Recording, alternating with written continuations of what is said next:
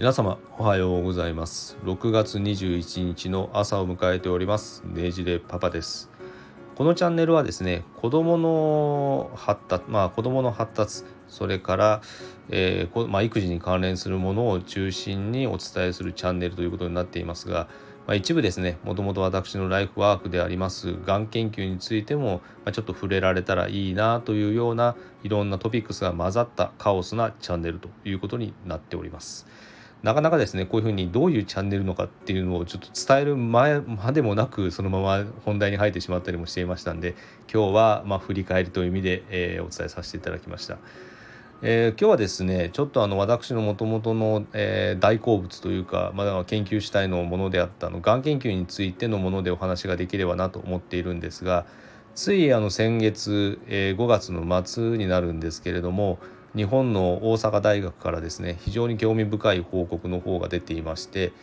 えー、これは何かと申しますと、えー、ケトン食療法が進行がん患者の生存期間を大幅に改善することができたというような研究結果になっています。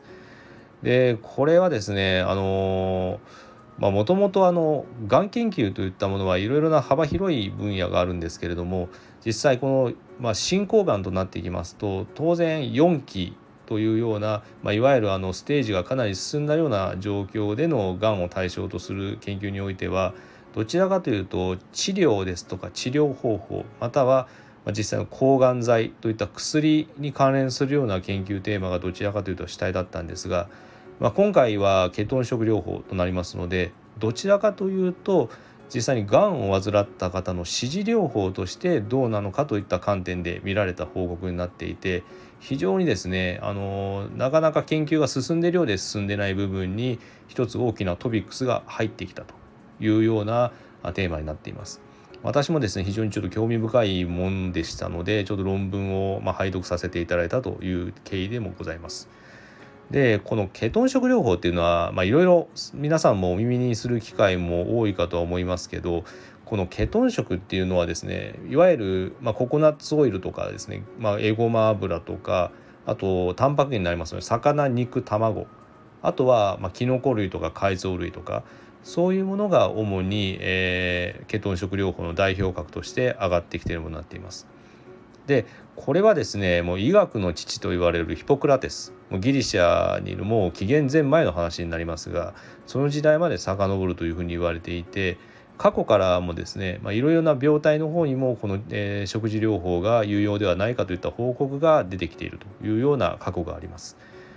で一つ例を挙げると、まあ、薬物を使って治療抵抗性になっているような転換の患者さんにおいてもこのケトン食は有用ではないかといったことで海外の方では再評価をされているといったような過去があるというもので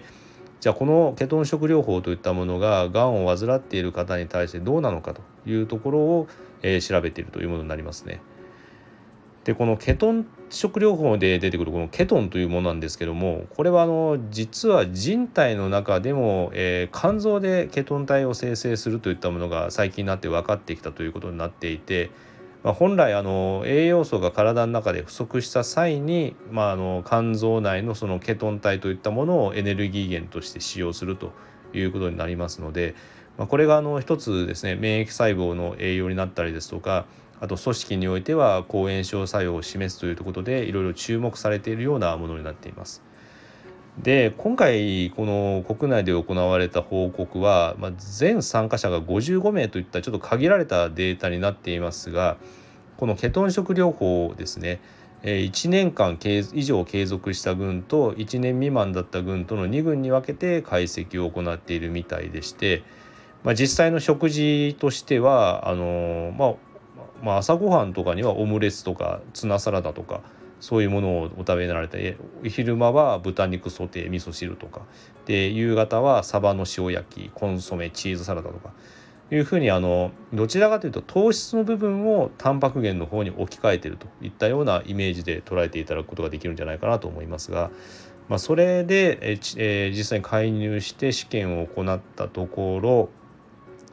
この1年間以上ですねケトン食療法を継続された方は継,、えー、継続しなかった群に比べてまあ、有意差を持って、えー、生存期間を延ばしていたというような結果になっていたようです。まあ、ただちょっとあの症例数がやっぱり少ないというところとですね、まあ、いろんな他の要因といったものも考えられますので、まあ、ちょっとあの、まあ、いろんな限界は当然この中には含まれるということにはなるのですが、まあ、一つこういうような食事をま気にかけるというところでひょっとするとがんを患われた方の生活そのものを改善することができる余命を延ばすことができるかもしれないといった、まあ、一つのエビデンスとして出てきたというところは非常に興味深いところだなというふうに感じています。やっぱりこういうようなデータを皮切りにですね国内または海外の方でも、ま、このような、え、ケトン食療法といったものが本当に有用なのかどうかというのは再現性は見ていくことになるかと思いますので、ま、今後さらにですね研究も進んでいっていただければなと思っているところではあります。まあ、ただですねあのケトン食療法全てが全ていいのかっていうとちょっと難しい解釈にもなるところもありまして当然あの生活の中で糖質の方をタンパク源の多いケトン体の多いものに置き換えるということになりますのでやっぱりあの生体内では糖質がまあ、まあ相対的にやっぱ減ってしまうということになりますのでやっぱり疲労感を感じたりですとかあとはそういう便秘がまあ出てしまったりとかあとは血糖がそもそも下がってしまうので低血糖状態になってしまうリスクも考えられますのでまあ、ちょっと個々の患者さんの状況を見てですねあのうまくバランスをとっていく必要性は当然あるということにもなりますしあの一説によるとやはりあの糖質もですねあの、まあ、糖類の方も、まあ、脳の認知機能を、えー、維持する上でも重要であるということで研究結果も出てきていますのでまやっぱり全てが全てこういうふうなものをメインにするといったものよりかはうまくこうバランスをやっぱり取っていくといったところも考えていく必要性は当然あるかなとは考えられます。でこれもですねあの非常に有名な国際科学誌のニュートリーツといった、えー、ニュートリーツですねニュートリーツといった非常にインパクトファクターが高い、え、雑誌の方に掲載されていまして、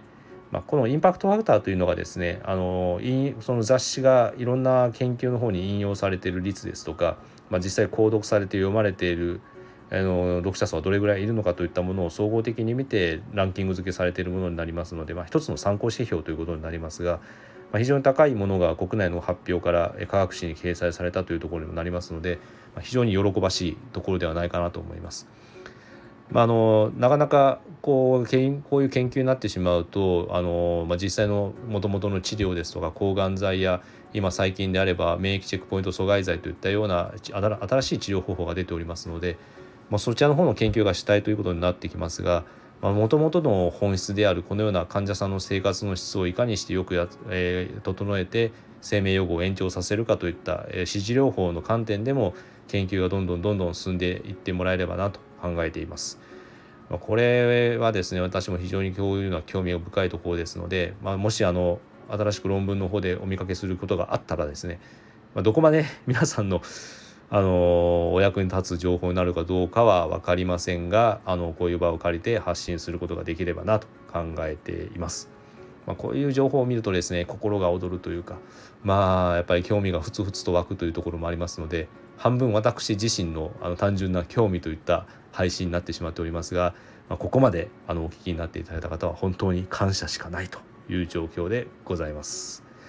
それではですね皆様におきましても、まあ、このがんの研究の指示療法という話がありましたが、まあ、日々の生活においても食生活は日々すごく重要なところでもありますので是非食生活も維持しながら良い一日を過ごしていただくことを願っております。それでは今日一日頑張っていきましょう。聞いていただきましてありがとうございました。